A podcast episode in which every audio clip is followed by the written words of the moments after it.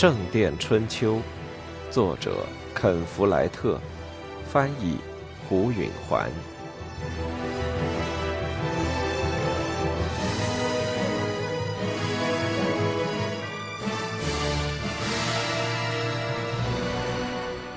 三，新成熟的苹果在桶里漂浮着，当阳光照到水面时，便闪着红色和黄色的光彩。九岁的莎莉特别激动，她附在桶边上，倒背着双手，尽力用牙叼起一个苹果。那苹果跳开了，她的脸蛋儿进到了水里，她甩着水，又叫又笑。阿莲娜微笑着擦去小女儿脸上的水。这是夏末的一个温煦的午后，当天是个圣徒纪念日和节日，镇上大部分的人都聚集在河对岸的草地上玩飘苹果。这是那种阿莲娜总是兴高采烈的场合，但她脑海里不时浮起一个想法：这将是自己在王桥的最后一个圣徒日了。这念头压得他心事重重，提不起精神。他还是打定主意离开杰克，但自从做了这一决定以来，他就开始提前感到了失落的痛苦。汤米正在桶边转来转去，杰克叫道：“汤米，来试一下。”“还不到时候。”他回答说。汤米十一岁。懂得自己比妹妹机灵，而且自以为比大多数人都强。他注视了一会儿，思索着那些成功的叼住苹果的诀窍。阿莲娜在一旁看着他那入神的样子。他特别疼爱他。他第一次遇到杰克时，杰克也就是这个年纪，而且汤米也真是像杰克小时候的样子。他看着他，眷恋的想起了自己的童年。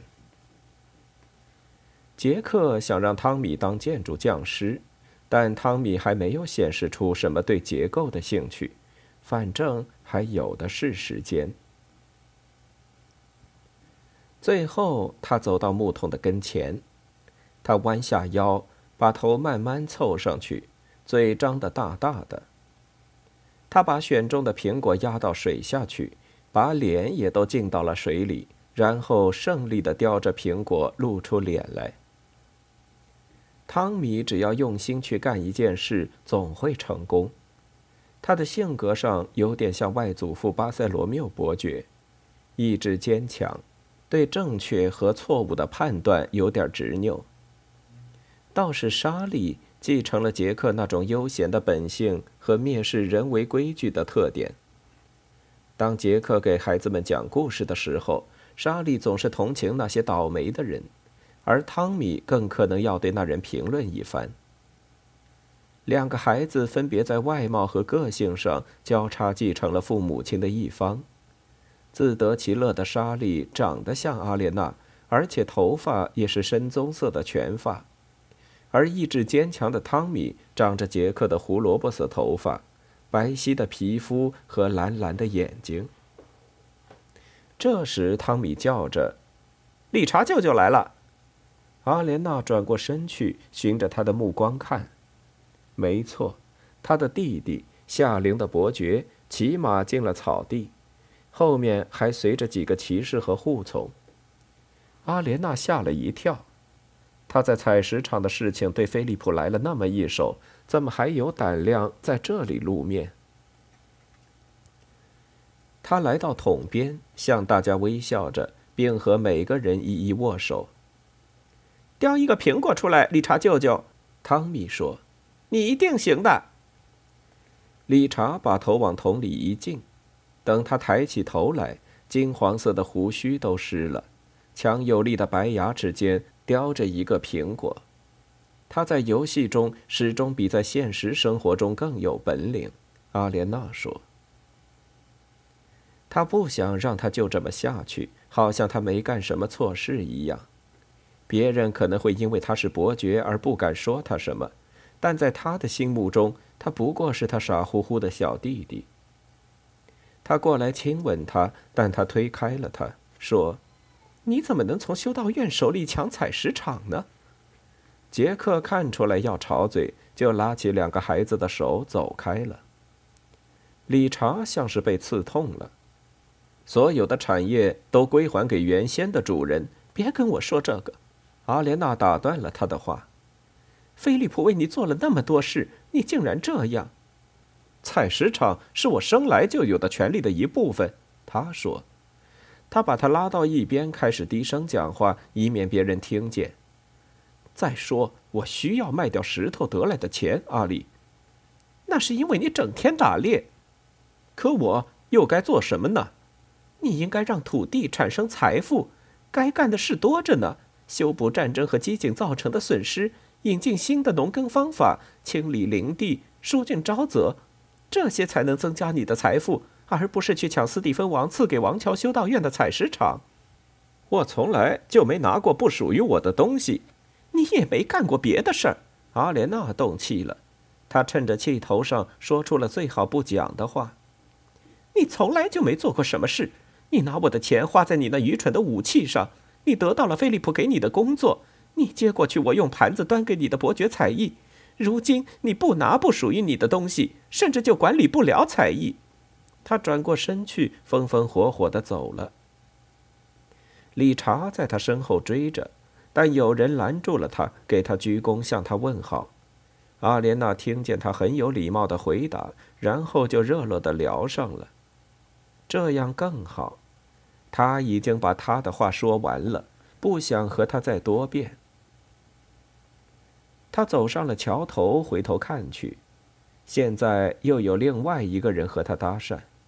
他朝他挥了一下手，表示他还有话要和他说，但他脱不了身。他看见杰克、汤米和莎莉开始用一根棍子和一个球做起游戏。他望着他们在阳光下一起玩耍，感到自己无法忍受把他们分开。他想。可是又有什么别的办法能让我过上正常的生活呢？他过了桥，进了镇子，他想单独待一会儿。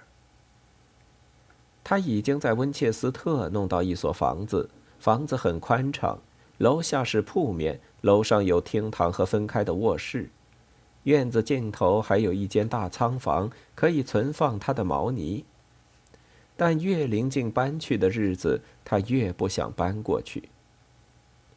王桥的街道上热气腾腾，灰尘飞扬，无数粪堆上生出的苍蝇在空中到处乱飞。所有的店铺都停业了，住宅也都上了锁，镇上空无一人，大家都到草地上去了。他到杰克的住处去。等叼苹果的游戏结束之后，全家人都会回到这里来。房门打开着，他心烦的皱起了眉。谁没锁门就走了呢？有钥匙的人太多，他自己、杰克、理查和玛莎。里面倒是没多少东西可偷。阿莲娜的钱当然不放在这儿。多年以来，菲利普一直让他把钱存在修道院的钱柜里。但这么敞着门，屋子里一定会进很多苍蝇的。他迈步进了屋，里面很阴凉，苍蝇在房间当中飞舞，绿头蝇在亚麻布上爬着，一对黄蜂在蜜罐盖子周围气恼地兜着圈子争斗。阿尔弗雷德坐在桌旁。阿莲娜惊叫了一声，立刻就镇静下来，说。你怎么进来的？我有一把钥匙。他收着这把钥匙可有好些年头了。阿莲娜想，他看着他，他的宽肩膀瘦骨嶙峋，他脸上的肉都干瘪了。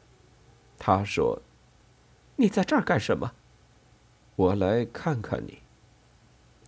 他发觉自己在站立，不是出于畏惧，而是因为愤怒。我不想见你，从现在到永远。他吐了口唾沫。你待我像条狗。后来杰克可怜你，雇了你，你却背叛了他的信任，把所有的工匠都拉到了夏令。我需要钱，他说，声音中既有乞求，也有挑战的意味。那就干活去。夏令已经停工了，我在王桥这儿又得不到工作，那就去伦敦，去巴黎。他像牛一样固执的坚持着。我原先以为你会帮我一把，这儿没你的事，你最好走开。你没有同情心吗？他说。这一刻，那种挑战的意味没有了，只剩下乞求。他靠在桌子上，稳住自己。阿尔弗雷德，你难道不明白吗？我恨你。为什么？他说，他的样子像是受到了伤害，似乎出乎他的意料。他想，亲爱的上帝呀，他实在是蠢。他要找到借口，这是最方便的了。如果你需要救济，就去修道院。他疲乏地说：“菲利普的宽大胸怀是超乎常人的，我可没有。”可你是我老婆，阿尔弗雷德说。可真是荒唐！我不是你妻子，他轻声说：“你也不是我丈夫，你从来就不是。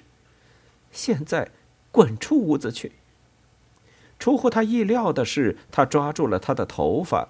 “你是我老婆。”他说。他隔着桌子把他拉向了自己，用那只空闲的手抓住他的乳房，用力的挤压。阿莲娜完全惊呆了，她怎么也没想到，这个和她在一间屋里睡了九个月、从来没有试过和她性交的男人，竟会这么做。她本能的尖叫起来，并推拒着他。但他紧紧攥着他的头发，又把他拉了回去。这儿没人听得见你叫，他说。他们都在河对岸呢。他突然特别害怕起来。这里只有他们俩，而他又身高体壮。经过那么漫长的人生旅途，经过那么多年的在大陆上冒险奔波，他竟然会在家里被他嫁的人攻击了。他看到了他眼中的畏惧，说：“害怕的是吗？也许你还是乖一点的好。”然后他就亲起了他的嘴，他使尽力气咬他的嘴唇，他痛得大吼一声。他并没有看见挥过来的拳头，那一记拳狠狠地打在了他的面颊上。他害怕的想，他一定是把他的骨头也打碎了。他一时间失去了视觉的平衡，从桌边倒退几步，感到自己摔倒了。他撞到地面上时，灯芯草减轻了那股冲力。他摇摇头，想清醒一下，伸手去摸他捆在左臂上的匕首。还没等他抽出刀来，他的双腕就被抓牢了。他听见阿尔弗雷德说：“我知道那匕首，我见过你脱衣服，还记得吗？”他放开他的双手，又打起他的脸，还抽出了那把匕首。阿莲娜想挣脱出去，他坐到了他的腿上，用左手掐住他的脖子。他挥着两臂不停地捶打。突然，匕首的刀尖逼在了离他眼珠不出一英寸的地方。“别动，不然我就挖出你的眼睛。”他说。他僵呆了，弄瞎眼睛可太吓人了。他曾见过受罚挖去双目的人，他们沿街乞讨，他们空洞的眼窝可怕的盯着过路的行人。小男孩折磨他们，用手捅他们，用脚绊他们，直到他们再也憋不住火，徒劳的想抓住折磨他的人，把一场戏弄到高潮。这些人通常活不过一两年。我还以为那样可以让你平静下来。阿尔弗雷德说：“他为什么要这么做呢？他对阿莲娜从来就没有过性欲，会不会只是因为他潦倒了、气恼了，而他又这么脆弱呢？他是不是成了摒弃他的世界的替罪羔羊呢？”他骑在他的身上，两膝夹着他的臀侧，身子前倾，刀尖仍不离他的眼睛。他又把脸凑到他的脸前。现在，他说：“乖乖的。”他又亲了他。他那没刮的脸扎着他的皮肤，他的呼吸散发着啤酒和洋葱的气味，他紧闭着嘴唇。这可不乖哟，他说：“来，回亲我一下。”他又亲了他，把刀尖放得更近。刀尖碰到他眼皮时，他张开了嘴唇。他嘴里的味道让他恶心。他把他粗糙的舌头伸进了他的双唇。他觉得自己简直要吐出来了，但他竭力压下这种心情，唯恐他会杀了他。他又抬起了身子，但刀尖还是不离他的面孔。现在，他说。来，摸摸这个。他拉着他的一只手伸到他外衣的下面，握住。他说：“他握住了。现在，轻轻的罗。”他听从着他。在他看来，如果他能用这一手让他满足，也许就可以避免被他插进去了。他恐惧的看着他的脸，他脸上红了，眼睛闭上了。他把他的包皮一摞到底，心里想起杰克曾被这种弄法给闹疯了。他害怕他永远不会再从这里得到乐趣，泪水涌进了他的眼睛。他危险的摇晃着匕首说：“别那么使劲儿。”他说。他专注的摞下去。这时，门打开了。他的心中涌起了希望。一股明亮的阳光射进屋里，照到他的脸上，弄炫了他泪汪汪的眼睛。阿尔弗雷德僵住了，而阿莲娜收回了手。他们俩都朝门口看去，是谁呢？阿莲娜看不见。求你了，上帝，可别是那个孩子。他祈祷着，那样我可就无地自容了。他听到了一声怒吼。是个男人的声音，他眨着眼，挤出泪水，看清了是他的弟弟理查。可怜的理查，恐怕还不如是汤米呢。理查的左耳垂被削掉，留下了伤疤，提醒着他，他十四岁时目睹的那个可怕的场面。现在他又眼见了另一次，他怎么受得了呢？阿尔弗雷德想站起来，但理查的动作极快。阿莲娜眼看着理查一闪就跨过了小屋，踢出了穿着皮靴的脚，把阿尔弗雷德的下巴踢个正着。阿尔弗雷德往后一倒，撞到了桌子上。理查立刻追过去，在阿莲娜身上绊了一下也不顾，扑到阿尔弗雷德的跟前，就是一阵拳打脚踢。阿莲娜爬到了一边。理查的脸上蒙上了不可遏制的愤怒，他并没有看阿莲娜，他明白他并不想管他，他已经愤怒到了极点，不是由于阿尔弗雷德今天对阿莲娜的行为，而是因为威廉和瓦尔特十八年前对他理查的所作所为。他当时年岁小，没力气，又孤立无援，但如今他已经是条又大又壮的汉子。一个久经沙场的武士，他终于找到了一个发泄他心中积郁多年的狂怒的出气筒。他用双拳接二连三地狠揍着阿尔弗雷德。阿尔弗雷德慌乱地想躲到桌后，无力地举起双臂抵挡着。理查有力的一记勾拳打到他的下巴上，把他打翻在地。阿尔弗雷德倒在了灯芯草上，害怕的抬头看着。阿莲娜被弟弟的暴力吓坏了，说：“够了，理查。”理查不理睬他，又跨步去踢阿尔弗雷德。这时，阿尔弗雷德才明白过来，他手里还握着阿莲娜的匕首。他躲闪着，迅速站起身来，举刀反扑。理查一惊，立即向后一跳。阿尔弗雷德又一次扑上来，逼得他连连后退。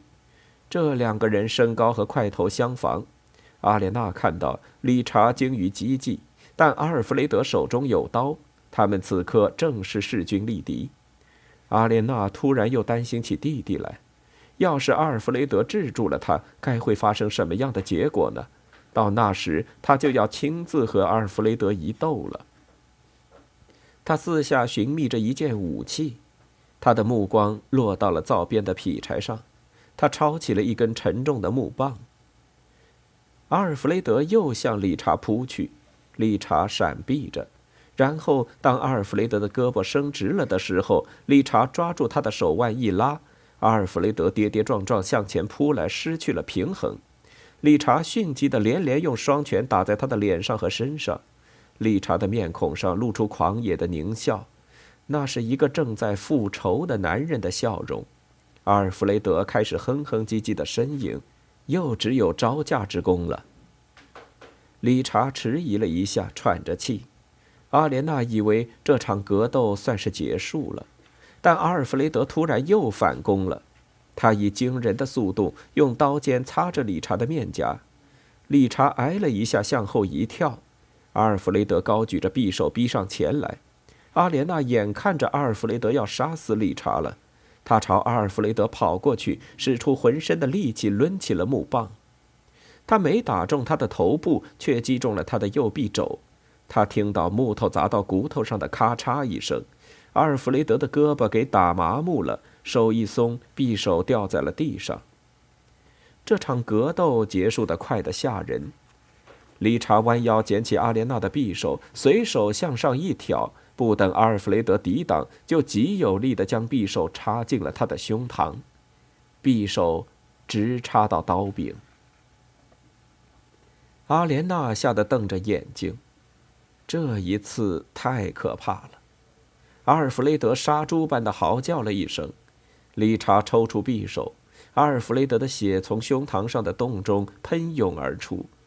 阿尔弗雷德张开嘴想再叫，但没有发出声音。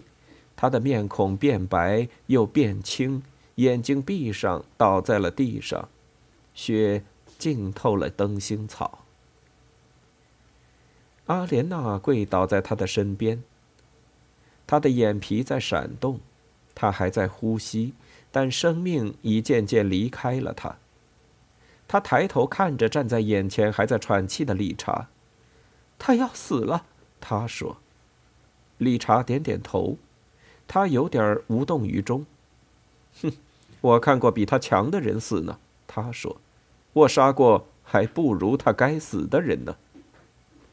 阿莲娜对他的冷酷感到震惊，但他什么都没说，他只是记起了理查第一次杀人时的情景。那是在威廉夺取城堡之后，他和理查在去温切斯特的大路上遭到两个强盗的袭击，阿莲娜捅了一个强盗，然后强迫只有十五岁的理查给那人致命的一刀。如果说他变得心狠手辣，他愧疚地想着，又是谁把他引上了这条路的呢？他又看了看阿尔弗雷德，他睁开眼回望着他。他几乎感到羞惭，因为他给这个垂死的人温情太少了。他看着他的眼睛，心想，他自己也从来没有温情，没有谅解，没有宽容。阿尔弗雷德终生都在培育自己的怨愤和仇恨，在害人和报复的行为中寻求乐趣。他想，你的生活完全可以是另一副样子的，阿尔弗雷德。你本可以对你妹妹心善些，谅解你的继弟比你聪明；你本可以出于爱，而不是为了报复而结婚；你原该对菲利普副院长忠心耿耿；你原可以很幸福的。他的眼睛突然大睁着，说：“上帝，好疼啊！”他巴不得他赶快死去。他的眼睛合上了。这就好了，理查说。阿尔弗雷德停止了呼吸。阿莲娜站起身来。我成了寡妇了，他说。